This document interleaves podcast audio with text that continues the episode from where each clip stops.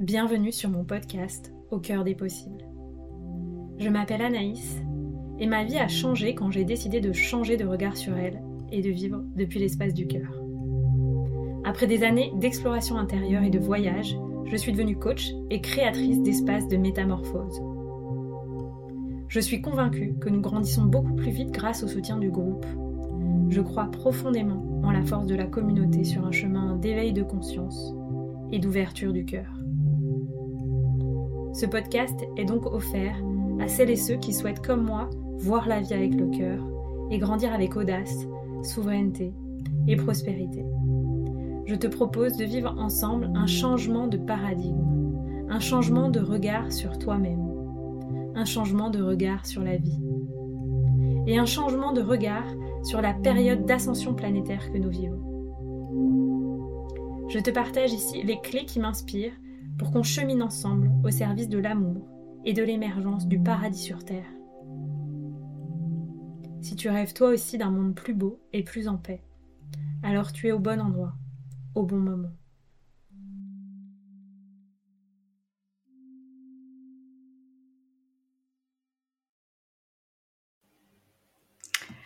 Bonjour à tous pour ce nouvel épisode de Au cœur des possibles, dans lequel j'ai la joie, l'immense joie d'accueillir Amandine Coteau, qui est euh, euh, l'égérie, j'ai envie de dire, qui dirige les Terres d'Alma, euh, école euh, d'entrepreneuriat et d'empuissancement du féminin et du masculin. Enfin, tu, tu, le rediras avec tes propres mots.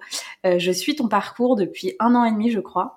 Et euh, j'adore tout ce que tu partages. Je me souviens, je t'ai découvert bah, justement dans un podcast et je l'ai réécouté deux fois l'épisode tellement j'ai adoré. Je me suis dit, cette fille est géniale. Et donc voilà, depuis je te suis et on a échangé euh, plusieurs fois ensemble sur euh, bah, l'entrepreneuriat, euh, la relation à l'argent. Je sais aussi que tu partages euh, une vision euh, voilà proche de la mienne de la nouvelle terre et de, de l'ascension qu'on vit et, et qui euh, a des impacts sur beaucoup de choses à l'intérieur et à l'extérieur de nous. Donc voilà, donc je suis ravie de t'accueillir dans ce podcast.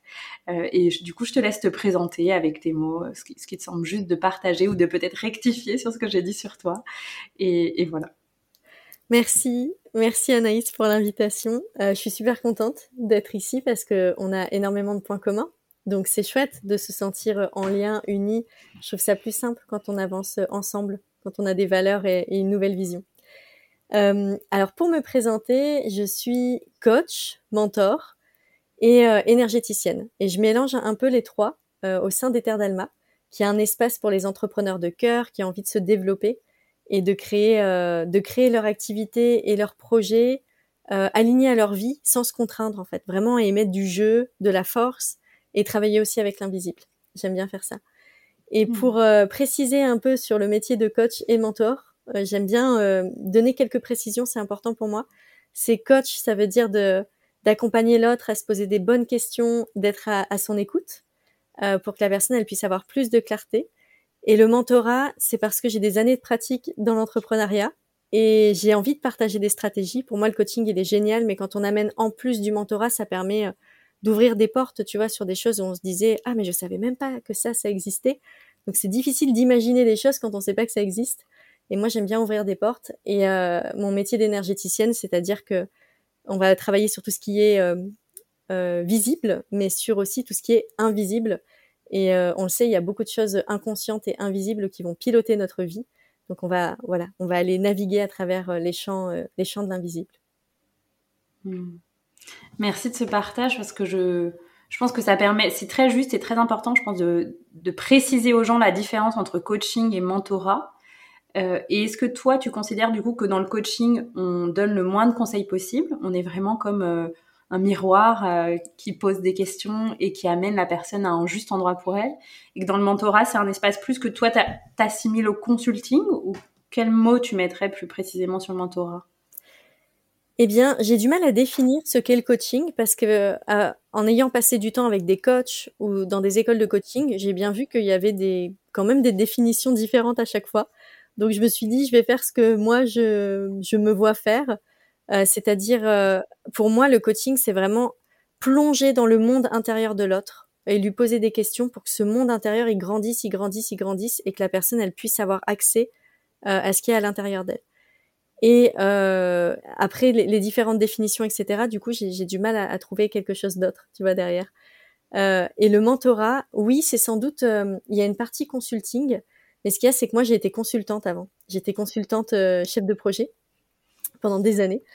Et, euh, et en fait, je c'est drôle parce que je conseillais alors que franchement, j'allais conseiller des gens qui avaient 20 ans de pratique et moi, je sortais d'école de commerce et souvent c'est un peu le cas quand on sort d'école de commerce, on conseille alors qu'on sait pas. Bon, même si j'avais une vision extérieure, hein, c'était pas complètement bullshit, mais voilà quand même. Et, euh, et le mentorat, pour moi, c'est euh, des personnes qui, en effet, font du consulting, mais sont passées par là. Il y a vraiment, j'ai des expériences de vie, j'ai vécu, j'ai échoué beaucoup. J'adore l'échec. J'ai échoué beaucoup, donc j'en ai retiré tels apprentissages. Donc voilà pourquoi je peux te dire que là, ça fonctionne comme ci ou comme ça. Et pour moi, derrière le mentorat, c'est hyper important de pas juste dire, ben voilà, quelles sont les stratégies appliquées, mais de dire, voilà les stratégies possibles, parce que moi, je suis passé par là et j'ai vécu ça.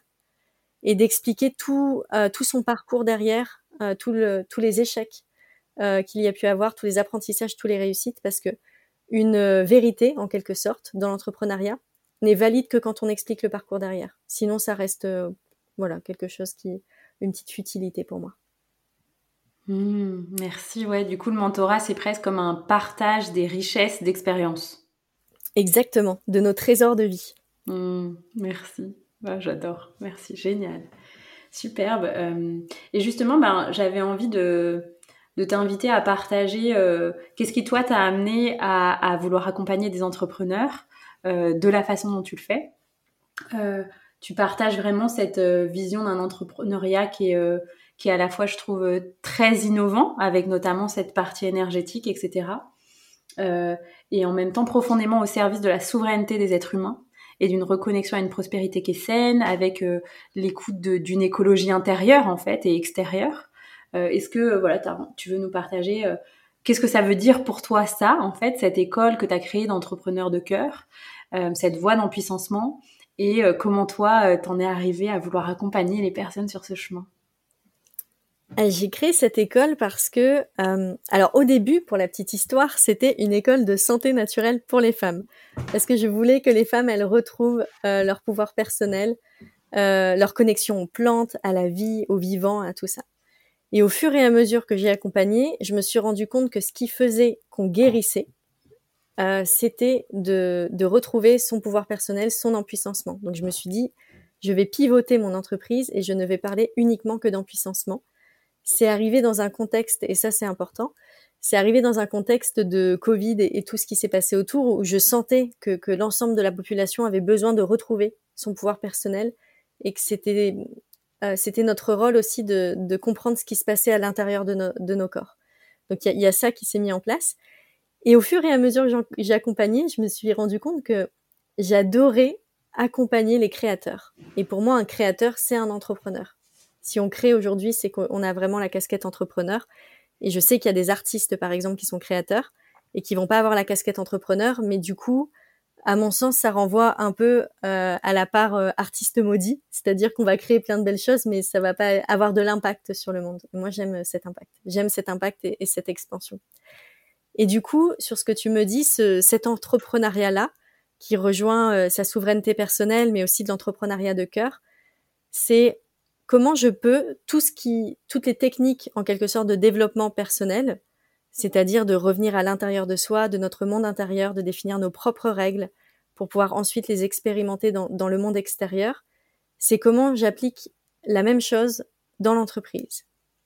Parce que jusqu'à présent, je trouve, enfin ça fait peut-être dix ans en fait qu'on vraiment qu'on s'autorise à créer euh, une entreprise depuis nos aspirations personnelles, mais jusqu'à présent, on reprenait les codes de l'entrepreneuriat.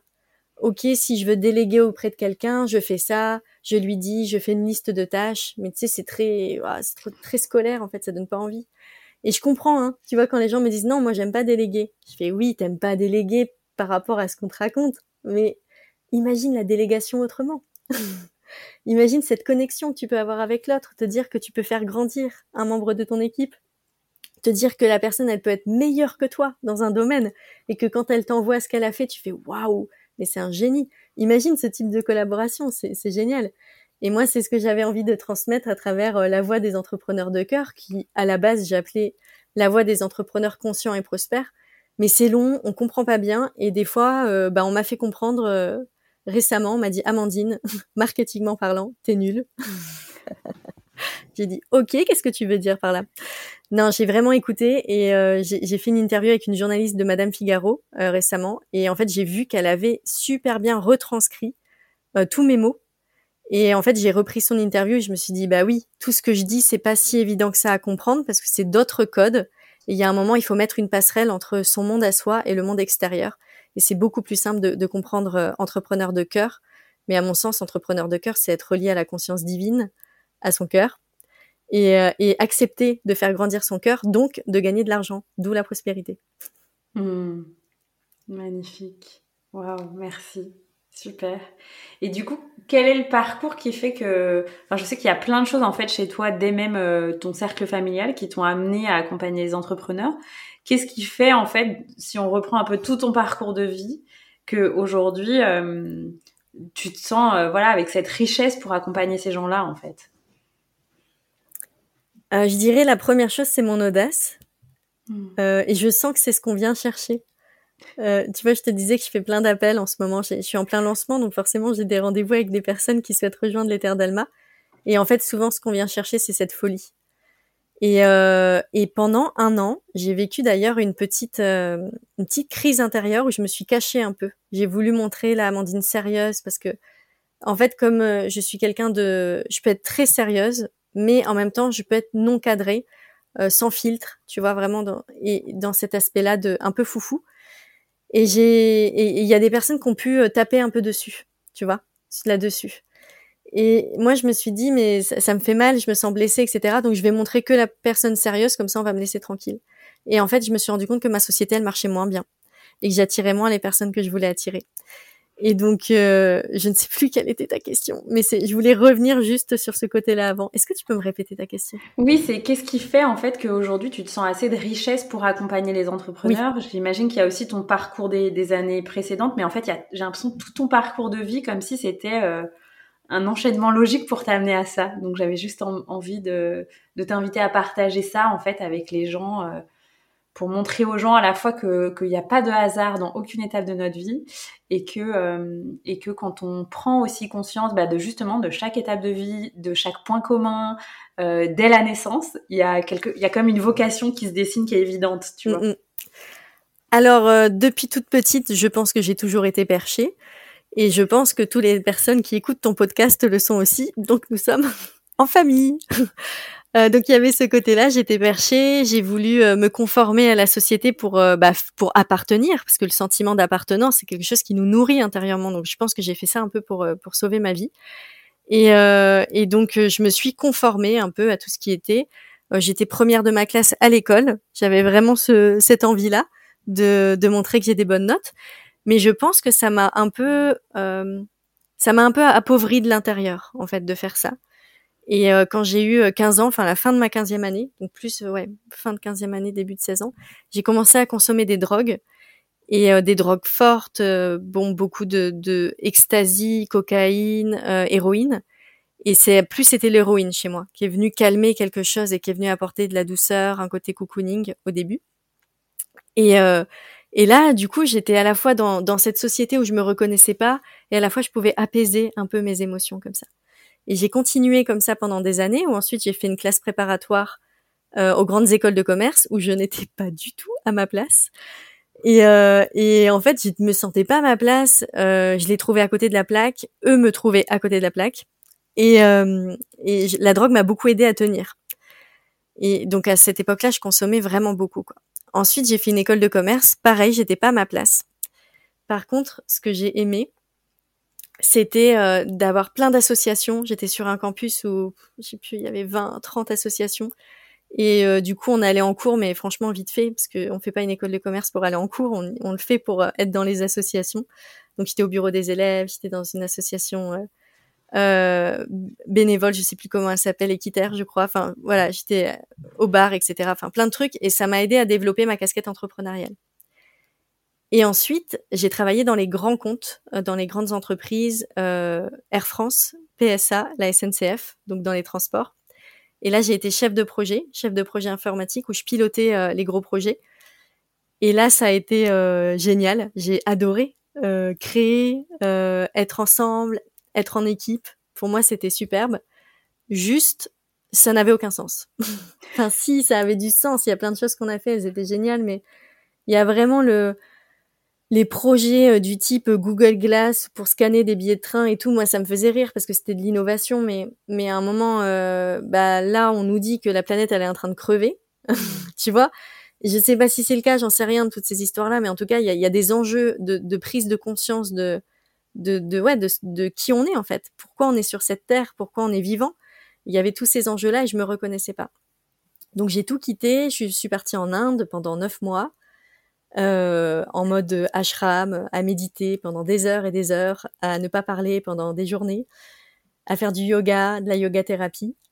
Et, euh, et ensuite, je suis partie au Pérou. J'ai fait une retraite ayahuasca pendant trois semaines et demie, qui a été euh, vraiment euh, transformatrice sur ma vision du monde. Et je suis rentrée en France et je me suis dit, ok, je vais être naturopathe. Donc là, je passe de chef de projet informatique à naturopathe. Et en tant que naturopathe, bah, j'ai adoré ça parce que c'est le, corps humain, quoi. Comment le corps humain peut se régénérer. Quoi, toute ma vie, on m'a dit que si tu arrêtais de manger pendant plusieurs jours, tu mourrais, alors qu'en fait, on ne peut, on peut ne pas manger pendant un mois. Et enfin, tu vois, et je rencontre des gens qui, qui, qui vivent ça, en fait, et je me dis, mais on m'a raconté des bêtises ou quoi? Et là, c'est, voilà, un autre paradigme qui se met en place. Je deviens naturopathe, et moi, je voulais plus du tout entendre parler d'argent argent, entrepreneuriat. Franchement, j'avais effacé tout mon profil LinkedIn. Je voulais, voulais pas faire partie de ce monde en fait. C'était les méchants qui sont dans les entreprises et moi je suis une bonne personne, je suis naturopathe. Et donc je me raconte cette histoire et euh, au fur et à mesure du temps, euh, la vie me rattrape parce que j'ai une grosse panne de voiture, je peux plus m'acheter euh, ce que enfin je peux plus m'acheter de chaussures, enfin je suis vraiment j'ai plus rien quoi. j'avais mes deux ans de chômage qui avaient été qui étaient finis et j'avais plus du tout d'argent. Et donc là, je me dis, ah, il serait peut-être temps d'assurer moi-même ma propre sécurité financière. Euh, là, je voilà. Et je fais une monéthérapie. Et là, je découvre le coaching. Et là, mon activité de naturopathe, je la rends de plus en plus rentable. Et tu vois, je la développe. Et ensuite, euh, ensuite, eh ben, je me rends compte que j'ai envie euh, que ça aille encore plus loin et que je suis tellement passionnée par l'entrepreneuriat. Je me dis, mais retourne à tes racines. Et donc, je crée une école de santé naturelle pour les femmes. Et après, la suite, tu la connais. Et ce qui s'est passé, c'est que je suis passée par des accélérateurs d'entreprise, incubateurs, The Family à Paris, pour les startups. Enfin, j'ai fait énormément d'entrepreneuriat. Et au fur et à mesure du temps, je me suis de moins en moins intéressée pour la naturopathie et de plus en plus pour l'entrepreneuriat, qui est ma grande passion. Et, euh, et là, je continue. Hmm. Merci de ce partage. Et je sais que tu, tu je crois que tu as partagé que euh, donc ton père est un entrepreneur qui est très inspirant pour toi. Et je crois aussi que tous tes frères et sœurs sont entrepreneurs, je crois. Oui, alors mon père, oui, très inspirant pour moi parce que parce que il a hypothéqué la maison pour euh, monter son entreprise et pour moi hypothéquer une maison avec quatre enfants, tu vois, enfin à chaque fois qu'il y a des personnes qui me disent qu'elles ont peur et je comprends à 100%, hein, tu vois, quand on investit dans un accompagnement, une formation et qu'on a peur, je comprends. Mais je pense toujours à mon père en fait. Je me dis mais il a hypothéqué une maison avec deux enfants qui étaient en études supérieures et nous les deux petites on avait 12 ans quoi je, je, trouve ça complètement dingue, en fait, tellement il croyait en ses rêves et il croyait en lui. Et ça, ça m'a vraiment marqué. Après, je le raconte dans, dans le podcast justement que j'ai écouté aucun de ses conseils et j'ai bien fait parce qu'à mon sens c'était de l'entrepreneuriat de l'ancien monde. Mmh. Euh, ça me parle pas du tout, tu vois. C'est en mode non, tes prix c'est pas toi qui les définis, c'est tu regardes le marché et tu fais tes prix en fonction du marché. Euh, pas du tout. Moi je suis pas du tout là-dedans. Je fais mes prix en fonction de moi et en fonction de l'entreprise. Et, euh, et, ensuite, je trouve des clients qui sont adaptés à ce prix-là. Euh, donc là, ça me correspondait pas trop, mais en tout cas, la, la, prise de risque entrepreneurial, de croire en ses idées, en ses projets, et que si on en a envie, on peut le faire. Ça, je pense qu'il m'a transmis ça dans le sang, et c'est super. Et, euh, et ensuite, mes frères et sœurs, enfin mon frère et mes sœurs, sont devenus entrepreneurs, mais par défaut, pas par choix. C'est-à-dire que ma sœur est sage-femme et sage-femme libérale, donc là, euh, voilà, elle, subit un peu ce côté libéral. Euh, surtout que si on connaît les sages-femmes libérales, c'est de l'exploitation, mais voilà. Donc c'est pas un choix. Et mon frère et ma sœur, donc ma sœur, elle est euh, productrice de plantes médicinales, et mon frère, il est producteur maraîcher et il a des vergers pour les fruits. Et donc tous les deux, eux, ils ont cette envie de régénérer la terre, de, nourrir le monde et donc du coup, ils sont devenus entrepreneurs pour servir ça, mais c'était pas par passion de l'entrepreneuriat, c'était pour le faire. Après, je, je les trouve plutôt doués. Je trouve qu'ils sont en train de casser les codes tous les deux dans leur domaine. Euh, souvent, les maraîchers bio, ils ne se rémunèrent pas à leur juste valeur, et tous les deux, je les vois, euh, euh, je les vois euh, transformer, transformer le monde et cette vision de de, bah, de l'agriculture. Donc, euh, je pense quand même qu'ils ont une bonne fibre entrepreneuriale. Waouh Merci beaucoup de ce partage. Il y a une question que je pose souvent à, aux personnes que j'accompagne, et du coup j'ai envie de te la poser à toi concernant ben, ton père. Je demande souvent aux gens quel est le plus grand talent euh, de tes parents? Et donc j'ai envie de te proposer, ben, d'après toi, quel est le plus grand talent de ton père? Et souvent c'est un talent dont on a hérité soi en fait. Euh, bah, c'est d'oser d'y aller, je pense, son plus grand talent. C'est-à-dire, ouais, la prise de risque. C'est-à-dire que mon père, son père, à lui, était euh, à la SNCF fonctionnaire. Moi, j'ai bossé à la SNCF, donc je connais bien. Et on quitte pas la SNCF comme ça. C'est vraiment un espace de sécurité. Et, et, et lui, euh, d'avoir euh, osé y aller en dehors des codes. Et surtout que mon père, par exemple, n'aime pas les gens, à la base, je caricature, mais il aime pas les gens qui ont fait une école de commerce. Donc moi, quand j'ai fait une, une école de commerce, je pensais le faire pour être aimé par mon père. Et en fait, non, ça n'a pas du tout fonctionné. Il aime pas. Il aime pas parce qu'on est un peu prétentieux, pédant et on croit tout connaître sur la vie. Et euh, il a pas tort. Et donc du coup, euh, il, il, il, y avait ce côté-là. Lui, il s'est fait tout seul et il n'avait pas toute cette connaissance de la vie et il a appris tout seul. Et ça, c'est ce que j'aime le plus en lui. Après, là, il est en train de me transmettre autre chose que j'aime beaucoup. Parce que tu sais, les parents, quand ils, quand ils prennent de l'âge, ils rentrent dans le moment de la transmission. Et c'est là où, en tant qu'enfant, on récupère tout. Et là, ça fait un an avec mon père où il est rentré dans cette phase de transmission où il me transmet des choses. Et c'est juste génial. Il m'a transmis un truc, il m'a dit, en fait, je me suis rendu compte que j'ai galéré à tout faire seul et que je me rends compte qu'aujourd'hui, vous les jeunes, tout, toutes les personnes qui sont autour, vous le faites à plusieurs et vous savez vous entourer. Vous savez être accompagné et ça change tout parce que pour moi, ça a été dur et j'ai l'impression aujourd'hui que pour vous, c'est beaucoup plus simple en étant entouré. Et ça, c'est une grande leçon est, que je vis moi-même et qu'il est encore, encore, encore plus en train de me transmettre. Hmm. Ouais, merci de ce partage et c'est vraiment ce que je dis. Moi, c'est un peu le pourquoi de j'ai show up sur les réseaux sociaux parce qu'à la base, j'avais pas du tout envie, je n'avais pas envie qu'il ma tête sur les réseaux et tout. Et j'ai dépassé ça parce que j'avais une, un rêve profond de créer une, communauté, tu vois, un, espace où on peut s'entraider, où on peut euh, se soutenir, même dans l'invisible, tu vois, où on se sent ensemble et on partage les mêmes valeurs. Et, euh, et au-delà, je crois que bah, justement, aller un peu plus loin, se faire accompagner, avoir une équipe, déléguer, quand on est entrepreneur, c'est vraiment, euh, c'est vraiment un chemin d'amour de soi, en fait, je crois. On le fait parce qu'on s'aime et qu'on sait qu'on on mérite de l'aide, en fait. Et c'est un peu, tu vois, toutes les deux, euh, quand on s'envoie des messages, et euh, tu vois, tu m'invites sur le podcast, mais on est en lien, en fait. Et ça, c'est hyper précieux, quoi. C'est que je pense que dans l'invisible, on construit comme des fondations quand on se met en lien comme ça les uns avec les autres. Et je suis super contente que tu sois venu vers moi, euh, tu vois, pour cette raison. Moi, je sens que ça me fortifie. Mmh, merci.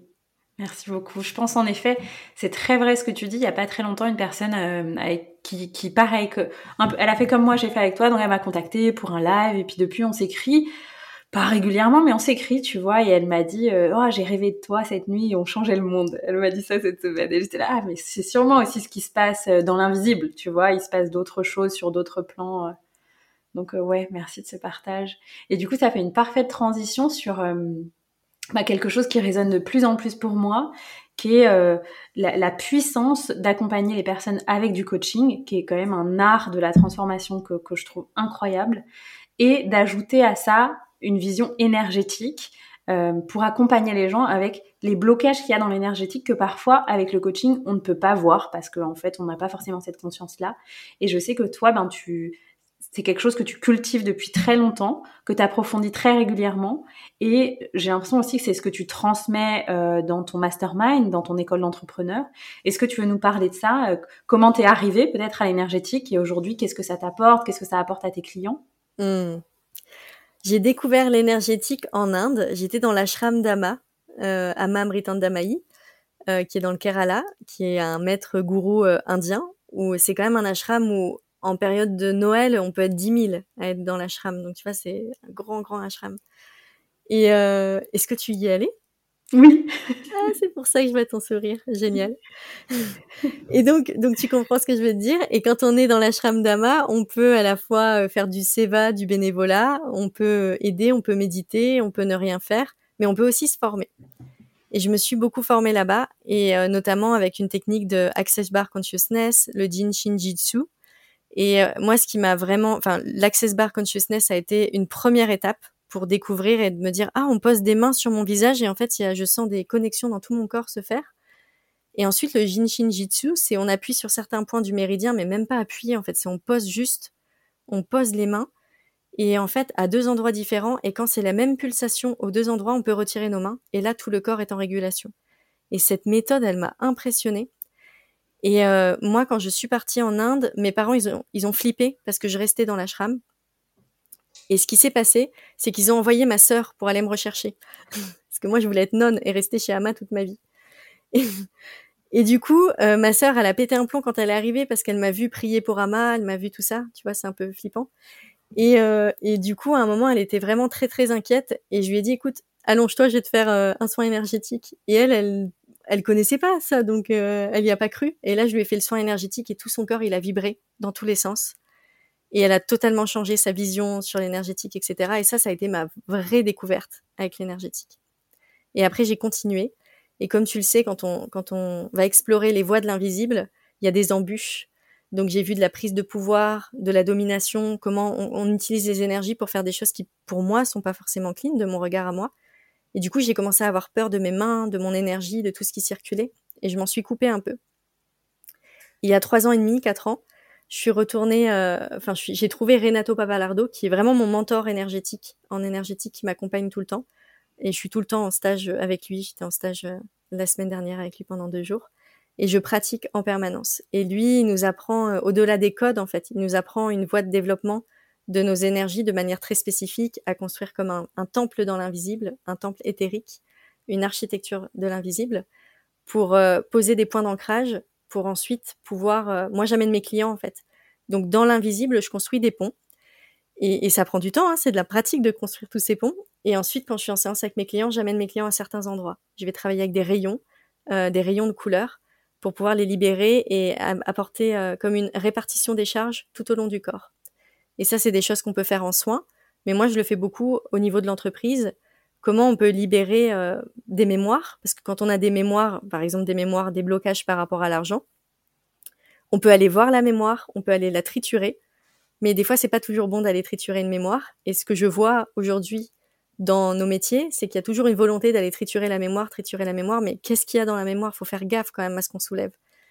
Et des fois, il y a d'autres techniques énergétiques qui permettent de d'adoucir la mémoire sans aller la triturer. Et moi, j'aime bien travailler avec ces deux ambiances-là parce que je vais aussi voir hein, les mémoires, d'aller euh, de, travailler en clairvoyance et d'aller d'aller capter ce qui se passe dans l'invisible pour guider la personne pour qu'elle-même elle aille sur ce chemin. Parce que moi, je trouve que travailler avec l'invisible, c'est s'imaginer qu'on a tout un monde intérieur, comme si c'était un monde extérieur, mais tout un monde intérieur. Il y a des chemins qu'on n'ose pas toujours prendre. Et moi, quand j'accompagne euh, en coaching ou en mentorat, j'accompagne les personnes à aller vers ces chemins qu'elles n'osent pas prendre. Des fois, ça fait peur ok, comment on peut euh, travailler avec euh, l'énergie de la lumière, etc. pour y aller et puis pour créer des nouveaux chemins et s'en libérer. Je ne sais pas si j'ai bien résumé la pratique, mais je trouve que c'est toujours très challengeant de résumer ce qu'on fait avec l'invisible. Si, si, c'est très beau. Tu crées en effet des espaces dans l'invisible qui permettent ensuite, dans la matérialité, de se sentir suffisamment en confiance et en sécurité pour y aller et de s'autoriser en fait, parce qu'on s'autorise que quand dans l'énergie, c'est, ça existe déjà en fait. Ouais, Ouais, complètement. Et là, le travail que je fais avec Renato, par exemple, je, on, on, quand on travaille dans, dans l'invisible, c'est comme si on allait créer des fondations et des structures énormes, parce que plus on pratique, plus en fait on crée euh, des fréquences vibratoires dans l'invisible. Et ensuite, j'amène mes clients sur ces, euh, comme des points d'acupuncture spécifiques qui leur permettent d'être débloqués. Donc ça, c'est une grande, grande passion. Et euh, j'avais fait le pont avec le business énergétique avant, mais il y a une personne qui m'a accompagnée, qui m'a énormément aidé à faire le pont entre business et énergétique, c'est Julie Bruel, que tu connais, et qui, qui fait cette alliance entre le travail du visible et de l'invisible. Et là, il y a tout qui s'est mis en place, en fait. Hmm. Waouh, merci. Et est-ce que tu sais dire, du coup, ce que tu vois que ça apporte à tes clients? Est-ce que ça permet bah, de dépasser des blocages qui euh, uniquement avec un accompagnement entre guillemets classique ne pourraient pas être débloqués? Est-ce que ça leur permet d'aller peut-être plus rapidement, plus loin? Euh, Ou ça leur permet de reprendre une souveraineté énergétique aussi? Parce que peut-être tu leur transmets aussi des outils. Qu'est-ce que, qu'est-ce que eux, ça leur apporte du coup? Alors le dernier point que tu as cité, je l'adore, euh, une souveraineté énergétique, parce que en effet, euh, on, va travailler avec certaines pratiques où on va aller dissoudre, tu vois, des énergies qu'on a reçues qui sont pas ok. On va aller les dissoudre. Et ça permet de, quand tu as pris une charge, tu vois, dans la journée, il y a quelqu'un qui t'a balancé un truc, quoi, et t'arrives pas à le digérer, ça permet de le dissoudre. Et pour moi, c'est hyper important. Des fois, on peut aller analyser pourquoi, ok, pourquoi j'ai reçu ça, quel est l'effet miroir, blablabla. Mais des fois, on se triture un peu, on se donne des nœuds au cerveau et c'est de revenir dans le corps énergétique et de, euh, de prendre soin de nos corps éthériques, de notre corps éthérique et des corps de l'invisible, pour éviter que ça vienne se cristalliser dans le corps physique. Donc là, on va travailler euh, sur ces choses-là et pour pouvoir projeter son futur aussi, travailler avec des rayons spécifiques pour projeter son futur. Donc ça, j'adore faire ça. Et puis, euh, il y a autre chose, c'est que tu vois, aujourd'hui, il y a dans mon mastermind, il y a deux personnes qui m'ont dit oui pour rejoindre le mastermind. Donc c'était une grande joie et les deux, elles m'ont partagé toutes les deux qu'elles avaient eu des symptômes physiques, dont une personne qui a senti ses jambes coupées, qui était pas bien, euh, qui au moment où, elle a fini l'appel avec moi, euh, qu'on on a fait un appel euh, il y a quelques jours, pour, pour, pour découvrir, en découvrir un peu plus, elle s'est effondrée, elle s'est mise à pleurer et elle a vu qu'elle était en train de nettoyer des mémoires et qu'il y avait quelque chose qui se passait. Et en fait, tout le travail que je fais en permanence dans l'invisible, bah, quand les personnes rejoignent les terres d'Alma, elles vont bénéficier de ce travail-là où il y a des, il y a des libérations qui vont se faire de manière automatique à partir du moment où on rejoint le contenant. Tu sais, quand on a nos, nos programmes, nos coachings, les personnes rejoignent un contenant. Il y a tout le travail du visible en surface qui se fait, mais il y a tout le travail de l'invisible et qu'on n'a même pas besoin de comprendre. C'est vraiment, euh, on n'a pas besoin de le comprendre. Mais ça se fait. Et quand on rejoint un accompagnant, on rejoint pas que ses programmes et son contenu, on rejoint tout ce que la personne, elle est venue, toutes les terres intérieures qu'elle est partie conquérir, tout ce qu'elle a guéri à l'intérieur d'elle et tous les espaces qu'elle a créés euh, dans l'invisible. Et pour moi, ça c'est ça c'est un, des trucs pour moi les plus importants en fait quand je rejoins euh, un accompagnement. Hmm. Oui, merci de ce partage. Je suis tout à fait d'accord avec ça. C'est comme si on accédait à une galaxie en fait, à, toute la galaxie de la personne. Hmm. des constellations, ouais. ouais. Merci. Et du coup, j'avais envie de te demander, euh, peut-être un peu comme des leçons de, sagesse de, ton parcours, s'il y a trois leçons que tu aurais envie de partager aux gens euh, sur tout ton parcours de vie, qu'est-ce que... Un peu comme tu sais, moi, moi je me suis un petit code d'honneur entrepreneurial pour me souvenir des choses, des, échecs, en fait, des, tous les moments où j'ai appris en échouant, et de me souvenir et de les ancrer parce que euh, c'est ce dont on est vraiment riche, je trouve, quand on, quand on est entrepreneur. Voilà, j'ai envie de t'inviter à partager ça.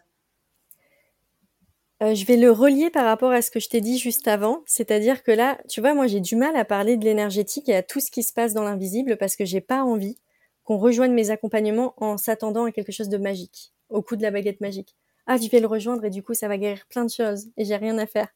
Et ça, c'est vraiment, tu vois, en tant qu'accompagnante, c'est, je pense que c'est ma plus grande peur en quelque sorte, et que le jour où j'aurai dépassé ça, euh, je pense que je serai encore plus visible. Mais pour le moment, je suis en mode euh, non, mais faut, faut pas attendre ça, tu vois. Et ça renvoie à donc un, un, élément de sagesse ou en tout cas une vérité pour moi qui est quand je veux quelque chose, pour moi c'est hyper important de vouloir quelque chose. Tu sais, ça me donne une direction, ça me donne un élan, ça nourrit mon feu, mon feu intérieur. Par contre, c'est aussi important de me détacher du résultat.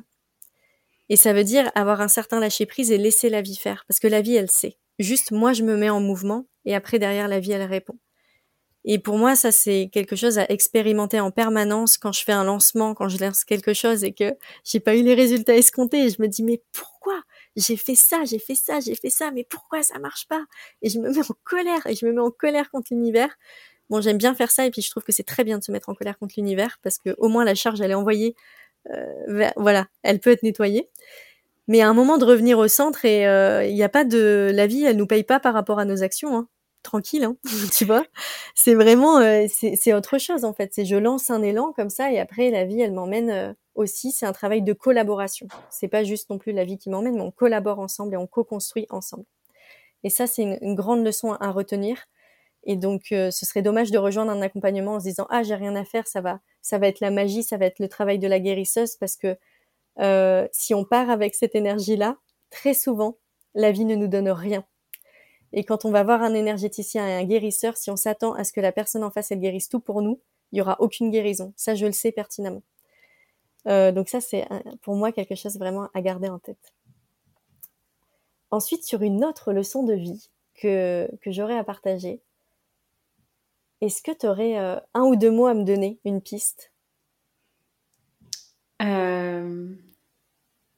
bah, Ce qui me vient, mais tu me dis si c'est OK pour toi de le partager, c'est euh, qu'est-ce que ça t'a... Moi, je connais d'autres personnes qui ont eu un chemin en lien avec des drogues dures.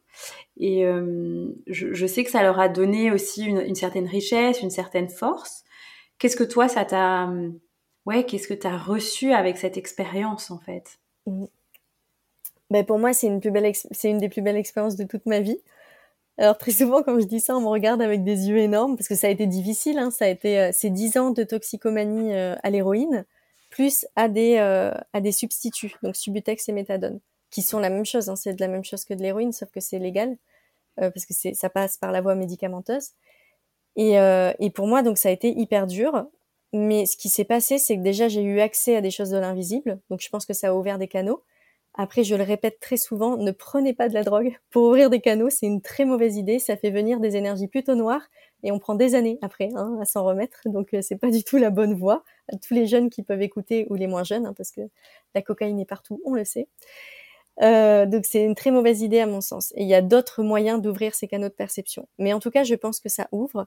Et il y a autre chose, c'est que moi, le fait que je me sois sortie de la drogue, et euh, il y, a beaucoup de mes amis qui sont décédés en fait avec la drogue. Donc le fait que je sois encore vivante, je me considère comme une survivante, comme quelqu'un qui, je pense qu'il y avait un goût de la vie et puis il y, a plein de facteurs qui font que. Mais du coup, quand euh, je vois que j'ai des situations compliquées, je me rappelle, il y a toujours ce truc de c'est bon, c'est rien par rapport à ce que tu as vécu, c'est mmh. rien, parce que la vie de, quelqu'un qui consomme de la drogue, c'est déjà dans le corps physique, il y, a tout qui, qui, meurt à l'intérieur, en fait, c'est très très spécial.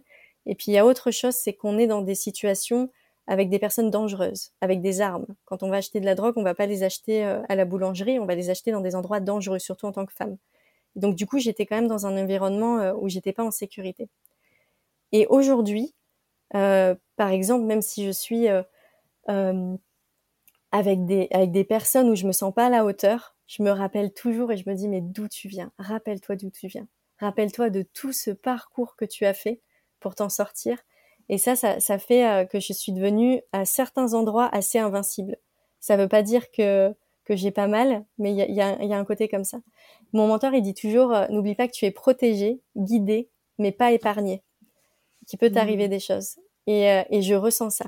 Je ressens que je peux y aller. Et tu sais, quand, enfin, quand on prend de la drogue, après, il y a, y a, aussi l'argent, le manque. Tu vois, il y a tous ces trucs-là. Et puis, bah, il faut de l'argent pour se payer de la drogue. Puis, tant qu'on a de l'argent, on se paye de la drogue. Mais à un moment, il n'y a plus d'argent, il n'y a plus de drogue. On est en situation de manque. Tu vois, c'est assez compliqué.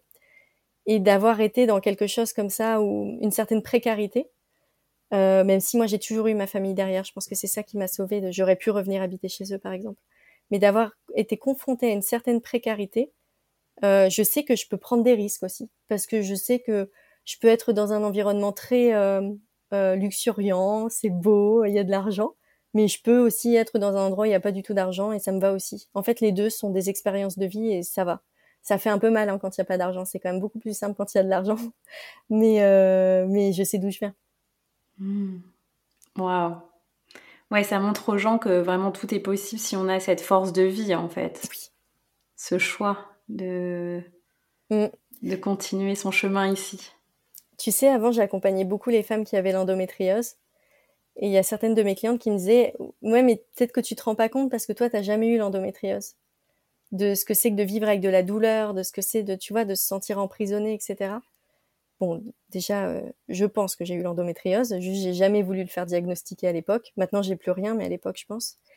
Et puis, euh, il y a autre chose qui s'est joué, euh, c'est que le niveau de douleur, de, tu vois, de se sentir, t'es plus libre de ton corps, tu te sens envahi. Toutes tous ces symptômes-là, je les connais. Et enfin voilà, je pense que quand on est passé par des situations difficiles, on a développé des capacités de résilience. Mmh. Et donc, on peut le faire. Ça ne veut pas dire que si on n'est pas passé par des situations difficiles, on n'a pas de capacité de résilience. Ça, c'est important. On n'a pas besoin euh, d'avoir eu une vie de merde pour réussir. C'est pas du tout ça. C'est des histoires de vie euh, très personnelles, en fait. Hmm. Waouh, merci. Et du coup, j'ai envie de te, poser une, une, invitation sur une dernière leçon en lien avec l'argent, justement, ou la prospérité. Ouais. Alors, ma relation à l'argent a été très compliquée pendant longtemps parce que comme euh, avant j'étais bah, j'étais consultante informatique, j'étais salariée, j'étais payée, c'était même pas un sujet. Encore, ça aurait pu l'être parce que en fait, je finissais à découvert tous les mois alors que j'avais un super salaire. J'aimais bien dépenser. Pour moi, l'argent, ça se dépense. J'ai vraiment cette énergie-là en moi. Et, euh, et quand je suis devenue entrepreneur, de gagner de l'argent, mais alors attends, de générer de l'argent en vendant mes services, donc ma valeur. Donc tu vois, il y, y, a ça qui se joue quand même. Oh, j'ai trouvé ça complètement dingue. Je trouve ça, mais vraiment initiatique en fait, de mmh. se dire je vends mes compétences à moi. C'est pas les compétences d'une boîte où je suis prestataire, c'est mes compétences à moi. C'est Amandine que les gens achètent. Et, et, ça, et de plus en plus, parce que je sens de plus en plus qu'on achète mon énergie. D'accepter ça, tu vois. Et, et avant, bah, j'ai eu une période où j'ai eu besoin qu'on achète mes outils. Donc je me sentais moins libre dans ma posture d'accompagnante.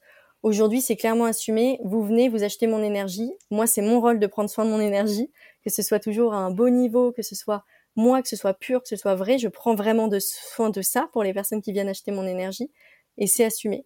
Mais ça a été un cheminement sur longtemps, et ce cheminement est pas fini du tout, parce que euh, sur l'argent, donc j'ai été accompagnée par une monnaie-thérapeute, Fabienne Dupuis, dont je parle souvent, qui pour moi a été un gros shift euh, ensuite, il y a eu, euh, je suis rentrée dans le business énergétique féminin en ligne où j'ai vu abondance, tout est possible. Donc là, j'ai commencé à gagner plein d'argent. Et à un moment, j'ai gagné 80 000 euros en un mois. Et en fait, mes pieds ne touchaient plus terre. Énergétiquement, j'avais mon corps éthérique qui était à côté de mon corps. Je connais ces symptômes-là parce que j'ai été toxicomane pendant très longtemps et c'est les mêmes symptômes. Et je me suis dit, oh, il y a un problème. Et là, je vois que Julie Bruel, elle parle de des injections au cash. Et c'est pour ça que je l'avais rejoint à cette époque-là pour un accompagnement, pour vraiment revenir dans mon centre et ne pas être nourri par l'énergie de l'adrénaline avec l'argent. C'était hyper important pour moi que ce soit que ce soit euh, bien canalisé l'énergie de l'argent. Et alors aujourd'hui, ce que j'observe chez moi, parce que j'ai un nouveau défi, n'oublions pas qu'on ne guérit pas, c'est pas ah j'aimerais guérir ma relation à l'argent et c'est fait, il n'y a plus rien à faire. C'est à vie par palier. Aujourd'hui, mon nouveau palier, c'est que je me rends compte que je passe par l'énergie du manque pour revenir dans l'énergie de l'abondance. Et c'est vraiment un schéma chez moi qui est très primitif. Et là, je suis en train en ce moment de sortir de ça. Donc ça va prendre le temps que ça prendra parce que, je le répète, on a le temps. Il n'y a pas le feu au lac. Euh, mais du coup, de sortir, euh, parce que c'est dommage en fait de devoir tout le temps passer par le manque pour revenir dans cette énergie d'abondance. Et moi, je suis capable de faire des pics énormes et de relisser tout ça, tu vois. C'est vraiment ce chemin-là que je suis en train d'emprunter en ce moment. Donc, euh, une grande leçon sur l'argent, c'est de comprendre que l'énergie de l'argent, elle nourrit nos cellules en permanence, euh, que on va l'explorer à vie parce que l'argent il porte énormément de mémoire et que c'est dans la capacité de tout le monde de soigner sa relation à l'argent, de, de, de, de guérir plutôt, de guérir sa relation à l'argent et qu'on y va tout doucement par palier et qu'on ose y aller. C'est pas une fatalité de pas avoir de l'argent, bien au contraire, et j'en suis la preuve vivante. Hmm. Je te remercie. Et moi, justement, je, c'est fin 2021 où j'ai commencé vraiment à investir dans des programmes, des formations sur ma relation à l'argent.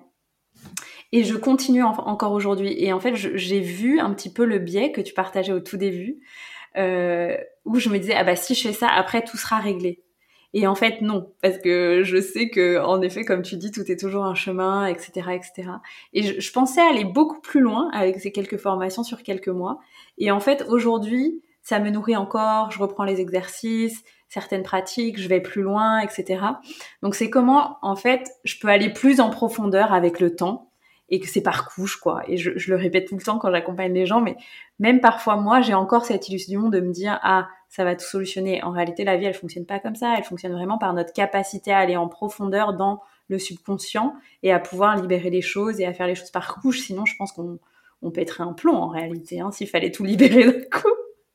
donc, euh, donc en effet, et, je vois qu'il y a je me sens tellement puissante quand je me reconnecte à ce qui est possible et quand je vois les nœuds de l'époque qui se dénouent maintenant. je me dis waouh. Et, la vie est tellement magique et, je, ressens vraiment comme toi ce que tu dis, cette vraiment cette force incroyable de se dire oh, mais cet argent c'est moi qui le crée. Et c'est très différent de quand on reçoit l'argent euh, sur son compte, alors que bien sûr on a contribué en tant que salarié ou en tant que consultant ou autre, mais quand c'est vraiment juste nous qui avons créé ça, c'est incroyable. C'est vraiment, c'est hyper fort, quoi.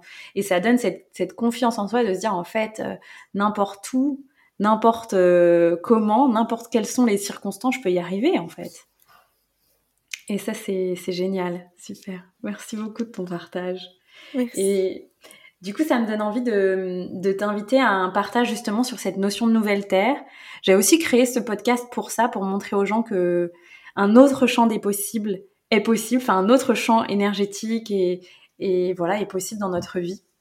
Et en laissant la posture aux gens de souveraineté, qui bah, prennent ou pas euh, les partages qui sont faits dans le podcast et les possibles qui s'ouvrent.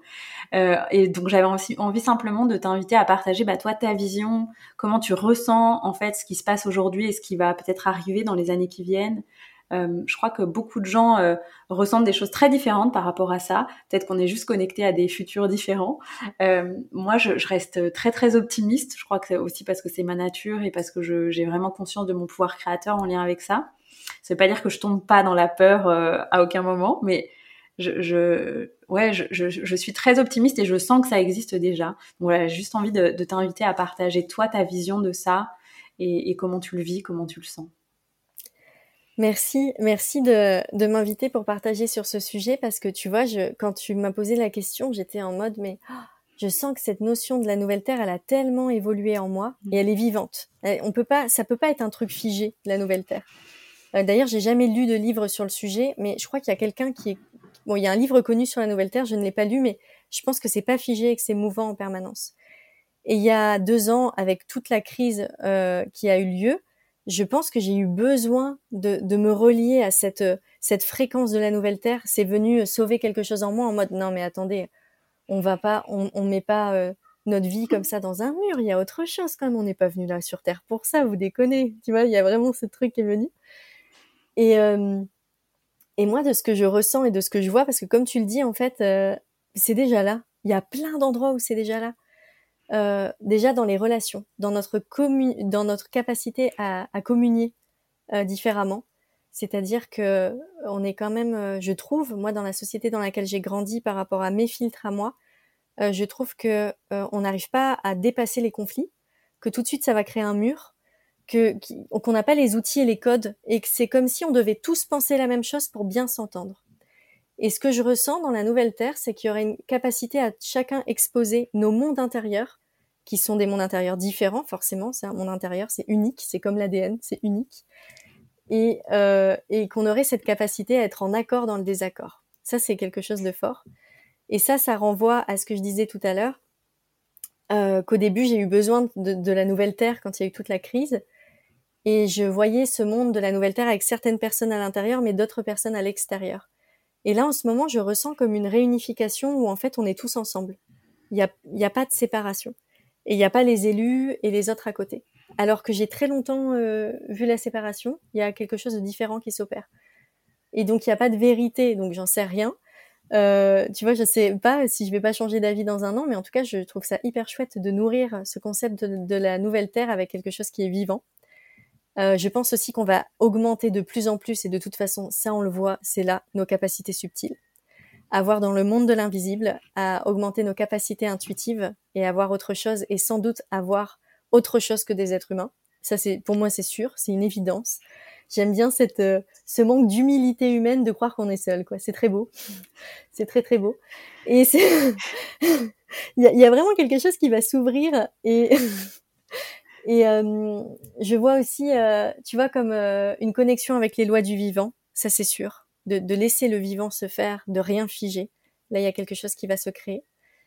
Et tu vois, on dit souvent tout ce qui est grossier, tout ce qui est trop gros, tout ce qui est mensonge va apparaître et ça va être évident. Et là, je pense qu'on est déjà là-dedans. Et ce qui est fort, c'est que non seulement ce qui est grossier à l'extérieur, ça apparaît, mais moi, ce qui est grossier à l'intérieur de moi, ça apparaît aussi. Donc j'aurais préféré que ce soit juste l'extérieur. Mais... ça vient aussi me chatouiller à l'intérieur. Donc on ne pourra pas passer à côté de notre propre exploration humaine. Mais j'en viens au fait que tu évoquais tout à l'heure avant le début de l'enregistrement, on l'évoquait euh, toutes les deux.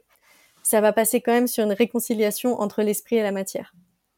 Donc si on veut juste ascensionner sans impacter le monde, euh, ça fonctionnera pas. Et pour moi, la nouvelle Terre, ça va être beaucoup des êtres qui croient justement en la nouvelle Terre, qui ont envie d'impacter le monde, mais qui vont se réconcilier avec la valeur argent, avec le mot business. Réconciliez-vous avec ce mot, il est magnifique, et avec le mot entrepreneuriat, euh, parce qu'on est là pour créer, et tout ce qu'on crée dans nos têtes, dans l'invisible, on va pouvoir le manifester très rapidement dans le monde réel. Donc ça va être des œuvres d'art qui vont sortir comme ça. Et cette nouvelle terre, elle va émerger euh, de nous, pas que de nous. Hein. Donc euh, il y a d'autres forces qui sont là mais il va y avoir quelque enfin pour moi il y a quelque chose de très grand et je trouve ça dingue en fait qu'on soit sur terre à ce moment-là pour vivre ça. Je sais pas ce que tu en penses mais complètement. Je suis tout à fait d'accord avec toi pour vivre ce moment où euh, bah, le temps s'accélère un peu et on est invité à transmuter beaucoup de choses avec conscience. Et donc forcément c'est très challengeant. Euh, c'est un grand défi. Et en même temps je rejoins complètement ce que tu disais que bah moi cette vision elle a beaucoup évolué notamment parce que euh, beaucoup de gens partageaient le rêve de créer des communautés un peu isolées du monde, euh, qui, qui, ont l'air d'un paradis. Et en fait, j'ai lancé un lieu et bah, il y a eu toutes ces questions de relation à l'argent. Et on était euh, pas vraiment d'accord en fait sur ça dans, dans, le groupe, tu vois. Il y a des gens qui étaient vraiment, qui prenaient vraiment l'associatif et, d'autres pas du tout.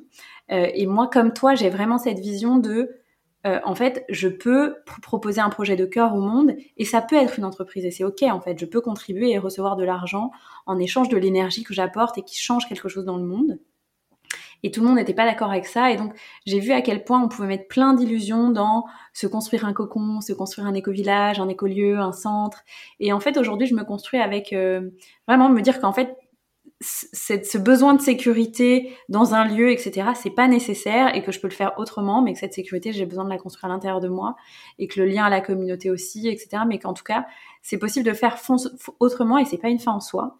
Et ça peut que se faire aussi complètement d'accord avec toi avec une réconciliation dans la matière.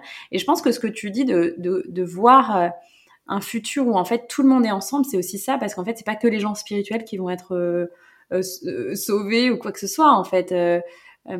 J'entendais il y a pas très longtemps quelqu'un qui disait bah voilà le boulanger il contribue autant à la société quelqu'un qui est dans le soin ou quelqu'un qui est guérisseur. Et, euh, et moi ça m'amène à faire beaucoup de paix envers les, certaines personnes que j'ai pu juger ou même envers euh, mon ancien milieu professionnel qui était comme toi un milieu vraiment d'affaires tu vois. Et, et, en fait bah voilà ils apportent aussi leur contribution et tout est juste et et une personne que j'ai rencontrée qui m'a accompagnée il y a un, an au Mexique, il disait moi je suis totalement en paix avec le monde tel qu'il est maintenant. C'est complètement ok pour moi. Et, euh, c'est ça qui change le monde, c'est que fait j'accepte que c'est comme ça maintenant à l'instant T. Et ça a été très très fort en fait euh, de, de, voir euh, la, la, beauté, la pureté de cette parole chez cet homme. C'était incroyable et, je et ça m'a fait un déclic. Je me suis dit ah oui, et puis c'est vraiment cette énergie d'acceptation qui, je pense, t'as expérimenté aussi, de se dire, en fait, quand j'accepte dans l'énergie, tous les blocages se lèvent. Et, euh, et donc, euh, ouais, ça, a fait changer beaucoup de choses, en fait, de me dire que j'avais pas besoin de me battre, que j'avais pas besoin d'être euh, guerrière, que j'avais pas besoin de voir que les choses changent, même si j'en rêve à l'intérieur de moi, tu vois je peux accepter qu'on est en chemin et qu'on est en changement et que toutes les secondes, de toute façon, le monde change et moi aussi. Et qu'en fait, voilà, en fait, la vie, la terre, tout est déjà en chemin, en fait. C'est hyper beau ce que tu as dit là sur le Mexicain, enfin, qui t'a partagé ça, ça, ça m'a fait vibrer dans tout mon corps. Et en fait, ça me rappelle quelque chose. Donc, euh, Renato qui m'accompagne, je le cite souvent, mais il, dit une phrase que j'aime beaucoup. Il dit qu'on est producteur de vivants il, enfin, il nous dit devenez producteur de vivant et non pas producteur de théorie. Et quand on commence à créer des concepts à s'enfermer dedans, euh, bah, il y a quelque chose qui se fige et qui nous coupe du cœur et d'une certaine réalité et d'être, euh, de produire de la vie en fait pour laisser les choses se faire. Je trouve ça hyper beau. Et je, ce qu'il a dit là, ça, tu vois, ce que, ce que tu retransmets de ce qu'il a dit, moi, ça, ça fait grandir des choses. Je sens que cellulairement, ça m'a ouvert en fait. Hmm. Ouais, c'est magnifique. C'est, il s'appelle Ouriad Sour. C'est un Israélien qui partage, euh, il guide des, des, cercles de chant en fait, et il enseigne comment euh, guider ces cercles médecine partout dans le monde. Et, euh, et je l'ai trouvé incroyablement inspirant. C'est vraiment, en quelques jours, il peut shifter tellement de choses chez les gens. Je le trouve incroyable. Mmh. Voilà. Merci. Et du coup, ça m'amène, euh, pour euh, un peu aller vers la fin de cet épisode, à t'inviter à partager quelque chose que tu as envie de partager avec les gens. Euh, voilà, un, élan, ça peut être une citation, une invitation. Eh bien, je, tout à l'heure, j'avais réfléchi, je voulais, je voulais partager quelque chose, mais je l'ai déjà partagé sur l'argent. c'est une citation, pas besoin d'être fauché pour changer le monde. là, j'ai envie de partager autre chose, du coup, pour conclure, qui est qu'on est tous invités à aller euh, plonger en profondeur dans nos cellules. Et quand je parle de la cellule, c'est pas que la cellule biologique, c'est la cellule vibratoire. Et on a des endroits, des espaces à l'intérieur de nous à aller reconquérir, euh, à aller visiter, euh, pour les laisser s'exprimer. Et plus on plonge à l'intérieur, plus on va vibrer. Plus on va vibrer, plus on va devenir magnétique parce qu'on va pouvoir rentrer en connexion.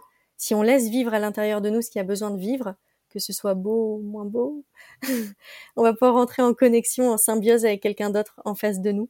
Et j'ai très très envie de rentrer en symbiose avec le monde. Donc plus nos cellules elles vibreront et plus on pourra être euh, en lien. Et ouais, j'ai très très envie de, finir là-dessus, de sentir cellulairement quelque chose qui s'ouvre. Et c'est ton partage précédent qui m'a donné envie de finir là-dessus. Hmm. merci beaucoup. Merci. Euh, et du coup, bah, j'ai juste envie de terminer en, te proposant bah, de, partager là où les gens peuvent te retrouver. Quelle est la meilleure façon euh, pour les gens d'être en lien avec toi, avec ce que tu proposes, avec euh, toute ton énergie et ton, ta constellation? Alors, il y a le compte Instagram L'éther d'Alma. Donc, l'éther, c'est L-E-S, plus loin terre, T-E-2-R-E-S, D apostrophe A-L-M-A. Alma, c'est pour l'âme, hein, l'éther d'Alma. Donc il y a ce compte Instagram là, et puis il y a aussi le podcast Journal euh, d'une CEO, donc la dirigeante, Journal d'une CEO spirituelle and guest, et, euh, où là je, transmets euh, tout cet environnement de comment réconcilier business et spiritualité, beaucoup de choses, tu vois, qu'on a évoquées aujourd'hui. Et donc c'est essentiellement sur ces canaux-là qu'on peut me retrouver. Génial. Oui, je recommande vraiment les gens qui sont intéressés par ça, en tout cas à écouter le podcast. C'est des épisodes assez courts, faciles à écouter et euh, hyper riches et hyper originaux aussi parce que je trouve que très peu de gens abordent ça, en tout cas en France. Donc euh, voilà, je te l'ai déjà dit, mais je te remercie aussi pour euh, ton audace justement et amener ta signature vibratoire vraiment avec avec ça, avec tes messages, avec tout ce que tu partages. Merci. Merci Anaïs et merci à toi de m'inviter. Moi, je suis trop contente d'être ici, donc un grand merci à toi. Avec joie. Merci Amandine et puis à très bientôt. À très bientôt. Un grand merci pour ton écoute de cet épisode. Je t'invite à noter le podcast sur ta plateforme de podcast préférée, laisser un commentaire, mettre un pouce en fonction de là où tu écoutes ce podcast et à le partager autour de toi. Ça me permet de vraiment recevoir l'énergie partagée dans le cadre de ce format qui est offert. Et si tu souhaites aller plus loin, je t'invite à tout simplement t'inscrire à la liste d'attente pour rejoindre The Shamanic Business Academy qui est dans les notes de l'épisode pour être informé de façon privilégiée de l'ouverture des places pour la prochaine cohorte de ce programme pour entrepreneurs déjà lancés ou en lancement qui souhaitent créer des fondations solides pour un business durable, audacieux et prospère. Je vous dis à très bientôt pour un prochain épisode.